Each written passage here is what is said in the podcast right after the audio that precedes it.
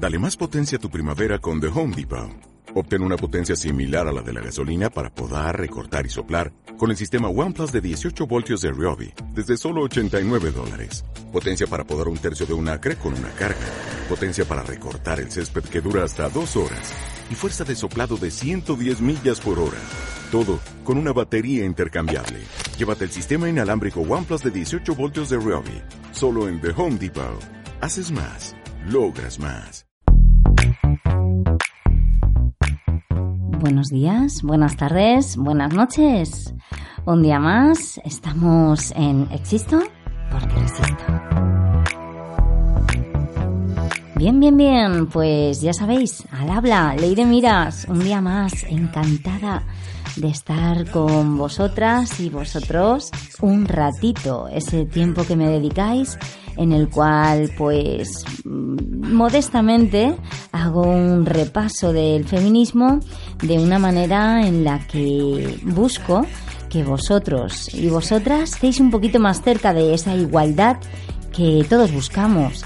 De hecho, tengo resaca, tengo una resaca emocional de esa huelga feminista en el cual el pasado 8 de marzo se convocaba esa segunda huelga para reivindicar la igualdad entre nosotros, entre hombres y mujeres.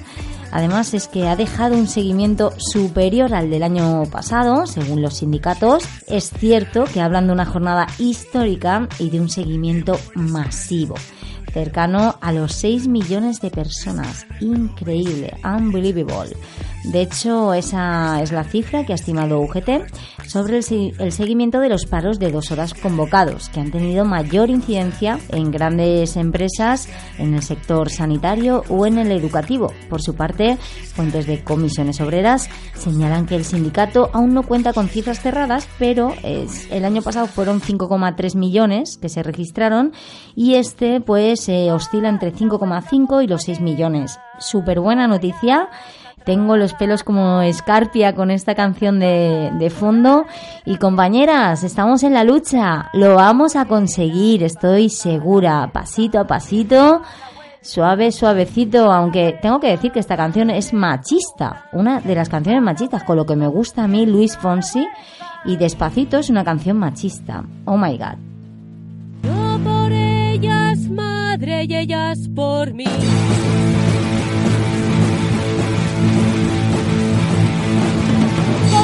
Vamos a levantar.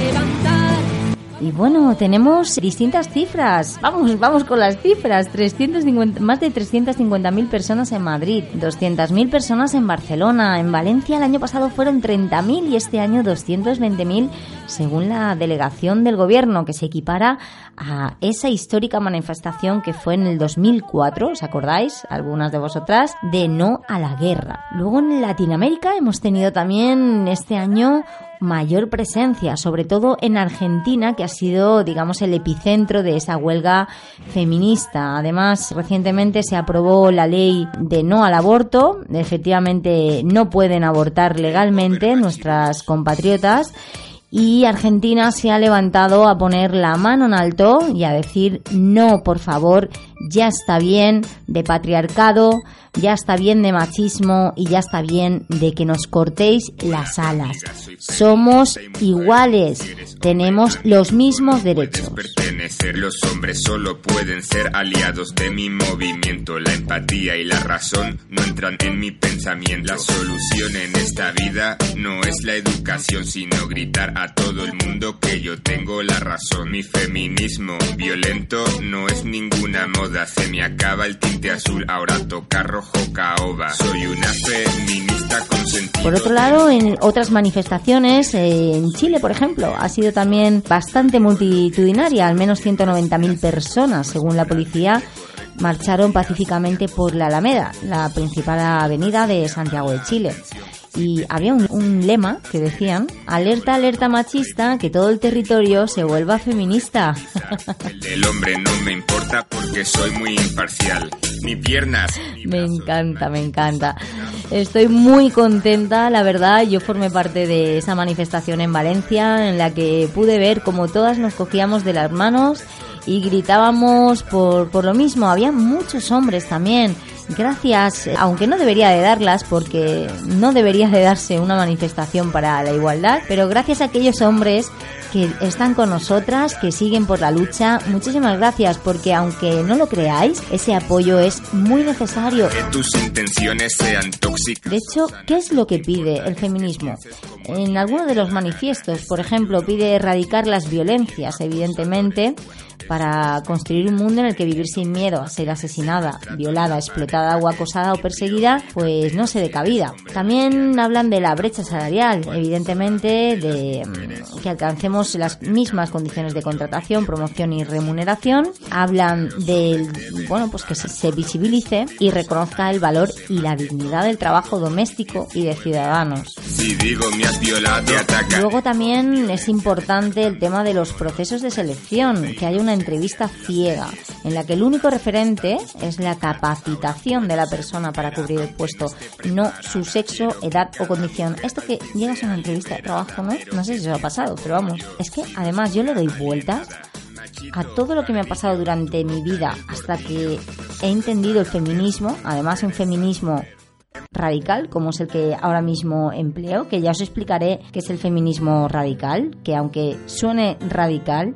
no es que vaya en contra de los hombres, de hecho fue un movimiento, pero bueno, esto ya lo explicaré otro día. En cuanto uno se hace feminista, que ya repito, que yo siempre he sido feminista, pero ahora digamos que, que entiendo el feminismo radical, se da cuenta de los muchos micromachismos que va viviendo a lo largo de, de, su, de su vida, ¿no? Y me acuerdo en una entrevista, bueno, he tenido varios casos en entrevistas, desde en Londres una vez que casi me meten en un puticlub sin darme cuenta, en el que iba con una amiga, a mi amiga la sacaron fuera, yo me quedé dentro, me quería tomar medidas de todo el cuerpo para trabajar en, en la recepción de un hotel, yo no entendía nada y resultó ser que, mm, porque hablé con unos amigos y demás, me dijeron que era un puticlub el sitio. Yo, claro, no tenía ni papa de inglés, tenía 18 añitos, pues imaginaros. Bueno, pues una de tantas eh, que he podido vivir. Pero me acuerdo otra entrevista de trabajo en la que me preguntaron directamente si quería ser mamá. Pero a ti, ¿qué te importa si quiero ser mamá o no quiero ser mamá? ¿Eso tiene algo que ver con la producción de mi trabajo? Claro, si hubiera en realidad una paternidad y una maternidad y unos permisos que fueran igualitarios, seguro que a ninguna nos preguntarían esto. Ahí voy con los diferentes modelos de familia, así como se despatologique la transexualidad, para que las lesbianas bisexuales y trans y otras personas disidentes sexuales y de género podamos expresar libremente nuestra identidad sexual teniendo un pleno reconocimiento de los derechos sexuales y reproductivos, que se defiendan diferentes modelos de familia que se derogue el Real Decreto 16-2012 para que las mujeres migrantes en situación administrativa irregular podamos acceder a la atención sanitaria pública y defender una educación pública laica y con currículos feministas anticoloniales, donde se transversalice la perspectiva de género antirracista y antisenófoba en todas las disciplinas. Estas son algunas de las cosas que se pedían en los manifiestos. Hay mucho más, la verdad que podéis leer miles de cosas. Ah, y tengo que decir que mientras todo esto pasaba, el Papa dice... dijo que todo feminismo termina convirtiéndose en un machismo con faldas. Mira, me das ganas de vomitar, señor Papa. Lo siento mucho, así lo tengo que decir. Pero vamos a ver, ¿eso es el siglo XXI? No. Me parece muy fuerte que el Papa diga que todo feminismo termina convirtiéndose en un machismo con faldas. Cuando nosotros no matamos, señor Papa, no matamos a ningún hombre. Y sí, habrá un porcentaje de alguna persona que mate a su marido, no digo que no, pero estamos hablando de cifras, señor Papa. En fin, continuamos. Existo porque resisto. Un programa de igualdad, diversidad, amor, salud, mente. Y solo para ti, especialmente para aquellos que desean un mundo mejor. Me tienes en ebooks y en iTunes con Ley de Miras. Y vamos ahora con un poquito, vamos a hablar un poco de esa resiliencia que, que me dijo una compañera un día que le gustaría hablar un poquito más de la resiliencia. Y aquí, aquí vamos, con, con ese punto de mente, esa parte en la que hablamos de mente, como en todos los programas. Y hoy vamos a hablar del carácter fuerte y la resiliencia. ¿Cuál es su verdadera relación? ¿Lo sabéis?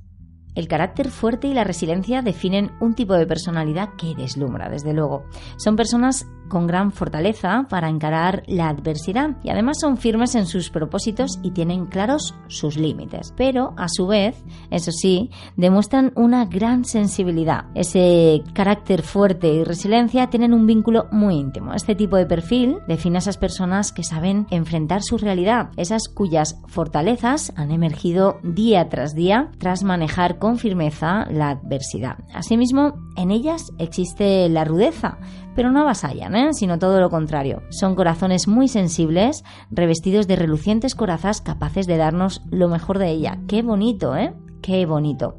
A veces el término de carácter fuerte, la verdad es que nos puede confundir. Casi al instante, ¿no? Cuando conoces a alguien, visualizas si la personalidad te impone con cierta autoridad, ¿no? Poniendo límites y reclamando los propios derechos. Sin embargo, la psicología lleva tiempo estudiando este tipo de comportamiento para darnos más información. Rachana Kantekar es una profesora de filosofía en la Universidad de Cornell, explica que tal y como nos revelaba Aristóteles en su día, imagínate esto como viene de atrás, en Ética para Nicómaco, ser virtuoso en la vida no significa solo ser bueno, implica algo más. Es decir, por ejemplo, saber eso que verdaderamente es bueno en nuestro mundo, qué caminos tomar y cuáles evitar. Ser justiciero, digamos, y esto requiere una, una habilidad que por otro lado requiere firmeza.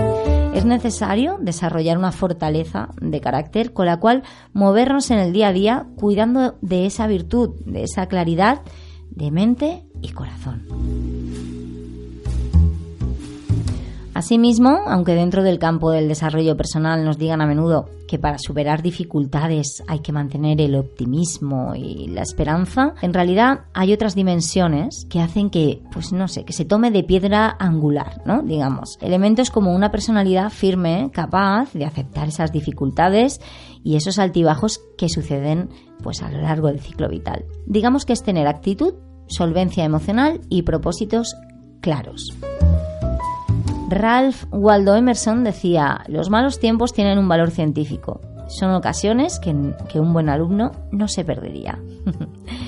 pues nunca, nunca está mal, nunca está mal esto, ¿no? Muchas veces aprendemos de las cosas malas que nos pasan y nos hacemos mejor personas eh, cuando las vivimos. Todo tiene su parte positiva al final, ¿no? Es como el yin y el yang, siempre, siempre lo tiene. ¿Cuáles son esas características de las personas eh, con carácter fuerte y resiliencia? Vamos allá. El concepto de la resiliencia vertebra ya múltiples áreas dentro de la psicología. Sabemos, por ejemplo, de su relevancia a la hora de manejar los traumas. Entendemos también de su gran trascendencia a la hora de ayudarnos a manejar ese estrés que todos a veces tenemos. No obstante, sí que es cierto que resulta curioso saber cómo una idea sacada del ámbito de la física, como ya os comenté en, en uno de los programas anteriores, ha dado forma a un concepto paralelo y, se ha quedado de una manera transversal en la psicología.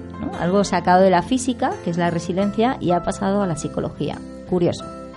A nivel social, estudios como los llevados a cabo por el doctor Carl Folke de la Universidad de Wisconsin, Estados Unidos, me encanta. Pasé por Wisconsin una vez, uh, me encantó.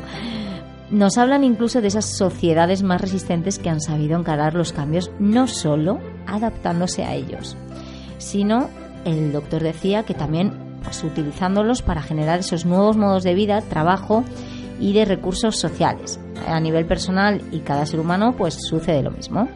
No obstante, el canal que nos impulsa a ello en realidad es la fortaleza de tu carácter. Tu carácter fuerte y resiliencia tienen un vínculo muy íntimo y directo que muchos desconocen y que es necesario clarificar. Así el psicólogo Jamie Den Atten, especializado en desastres humanitarios, nos describe en qué consisten estas dimensiones. Y entonces deja claro un término. Bueno, un término, más que un término, una afirmación. No es solo optimismo, es capacidad para afrontar la realidad, sea cual sea. Es común asociar la resiliencia a la psicología positiva, según muchos psicólogos han hecho saber. Sin embargo, hay quien ve esta dimensión un matiz que debemos tener en cuenta. ¿vale? En ocasiones, quien se aferra a aplicar una actitud positiva no siempre está en contacto con las demandas reales de cada situación. Aún más es posible que no las acepte. De algún modo nos han educado, ¿no? Nos han vendido, pues, eh, tanto la idea de que siempre tenemos que estar felices, que tenemos que ser optimistas, que nos hemos vuelto al final, pues, intolerantes ante las pérdidas, los errores, las tristezas. La verdad es que la persona con un carácter fuerte, en cambio, ve las cosas tal y como son. Es decir, es una persona realista. El carácter fuerte y la resiliencia van de la mano porque invitan a ver, aceptar y afrontar los obstáculos que se dibujen en el horizonte. De hecho, la persona con carácter fuerte puede incomodar. Con frecuencia hace uso de esa sinceridad y de la determinación y deja claro pues lo que no quiere, ¿no? Lo que no le gusta y deja claras sus necesidades. Sin embargo, tal y como hemos señalado al inicio, ni avasalla ni falta el respeto, ¿eh? Porque este perfil, en este perfil hay mucha sensibilidad y hay gran em-, empatía. No confundamos. La define a su vez una esperanza orientada a unos objetivos claros. No se trata de una confianza abstracta, depositada en que las cosas, pues por muy difíciles que sean, se acabarán solucionando por pura inercia. Eso no, no es el pensamiento de la resiliencia. El pensamiento de la resiliencia es, en sus mentes, la esperanza se desgrana en metas que alcanzar, en pasos que superar, en esas dificultades que aprender a sortear por uno mismo teniendo claros los valores y los propósitos.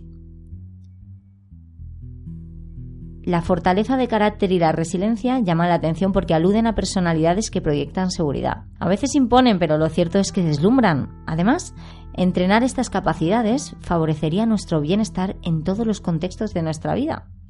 Pensemos un poquito en ello. ¿eh? Todos conocemos seguramente a alguien que aúne un carácter fuerte y resiliencia, ¿verdad? Yo conozco a muchas madres, muchas amigas mías que son madres, que sacan adelante a su familia en ocasiones solas o se cargan a sus hijos. El otro día veía a mi amiga y la veía ahí con el carro metiendo sus hijos aquí. Se manejaba de una manera que yo que yo admiro a las madres, de verdad. O esa amiga, ¿no? Tan decidida a conseguir sus sueños, pero que siempre al final es accesible, es cercana y es una parte como indispensable de nuestra vida. Lo cierto es que todos ellos nos inspiran porque se abren al camino de la fortaleza y la felicidad. No hay más que una persona con carácter fuerte, pero con esa resiliencia que te hace ver la vida y asumes. A veces te da pataditas y que hay que superarlas y tirar para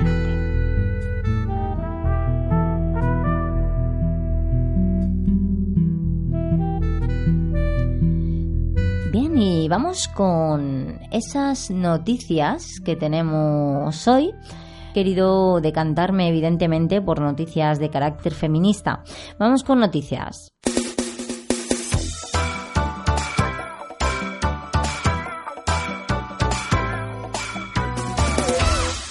Hablemos de José Antonio Ortiz Cambrai, detenido el martes día 5 por presuntos abusos sexuales a personas con discapacidad el juez ha dictado prisión provisional para el militante de Vox. Según ha informado este viernes el tribunal, el juzgado de instrucción 3 de Lérida, en funciones de guardia, ha recibido el caso y tras la declaración, la magistrada ha acordado prisión provisional sin fianza y prohibición de comunicación.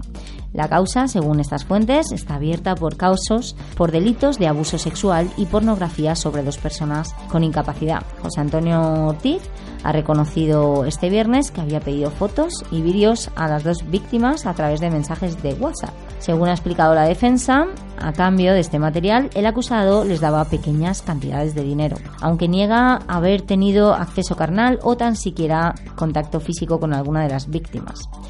A ver cómo defiendes esto, mm, militante de Vox. Increíble. Noticia que tiene que ver con la huelga. Despiden y reincorporan a seis camareras de hoteles Barceló por hacer huelga en Valencia.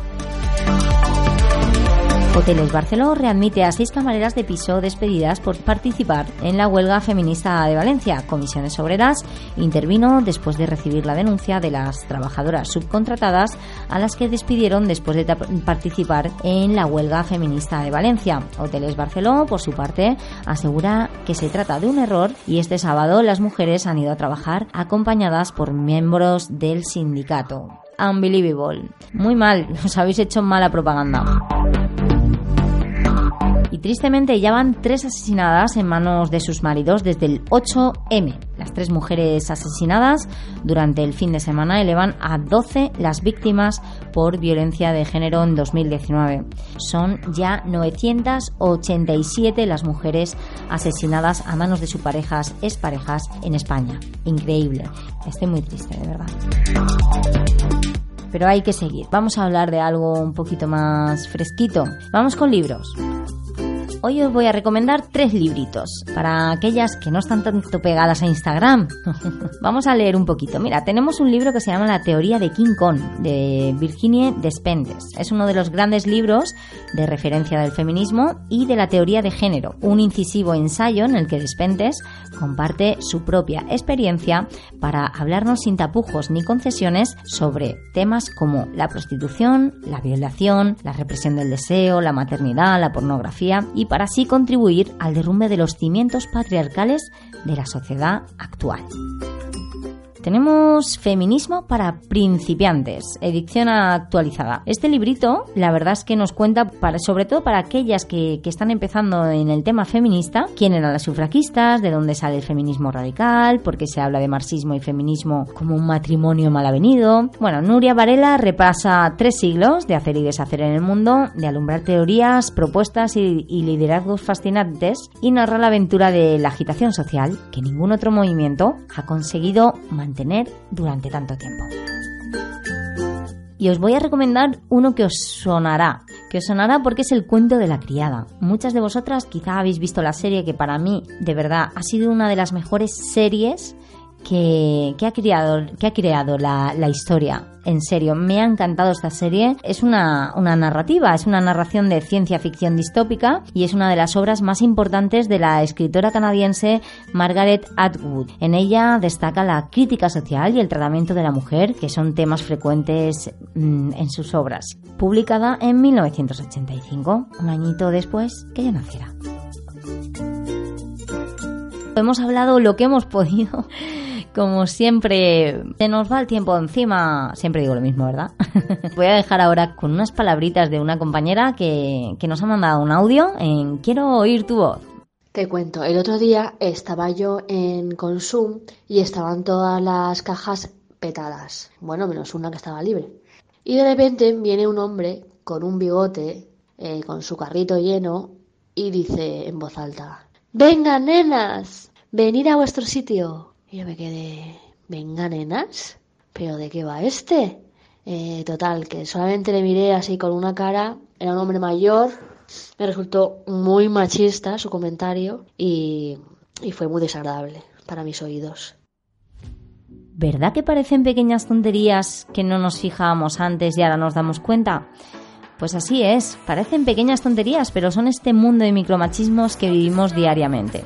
No os lo podéis imaginar. Y muchas de nosotras no hablamos por miedo a que se rían de nosotras. Chicas, estamos aquí para esto, para que no se rían, para cambiar el mundo. Alguien tuvo que cambiar, alguien tuvo que iniciar el voto de la mujer, alguien tuvo que tirar la primera piedra para que podamos conducir, alguien tuvo que tirar la primera piedra para que podamos ser directoras, jefas, adjuntas, secretarias, brecha salarial muy importante y tantos temas que tratar y no me da tiempo